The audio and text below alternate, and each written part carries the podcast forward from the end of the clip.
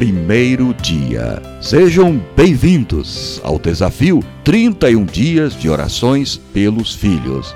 Dessa vez, iremos cobrir a vida de nossos filhos em oração. Cobrir os filhos é coisa de pais apaixonados. Lembro-me das noites frias em que nossos pais entraram no quarto e voltaram a nos cobrir com aqueles deliciosos cobertores, me protegendo do frio.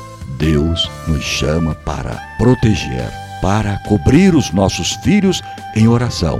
Mais do que ninguém, podemos tocar o coração de Deus a favor de nossos filhos.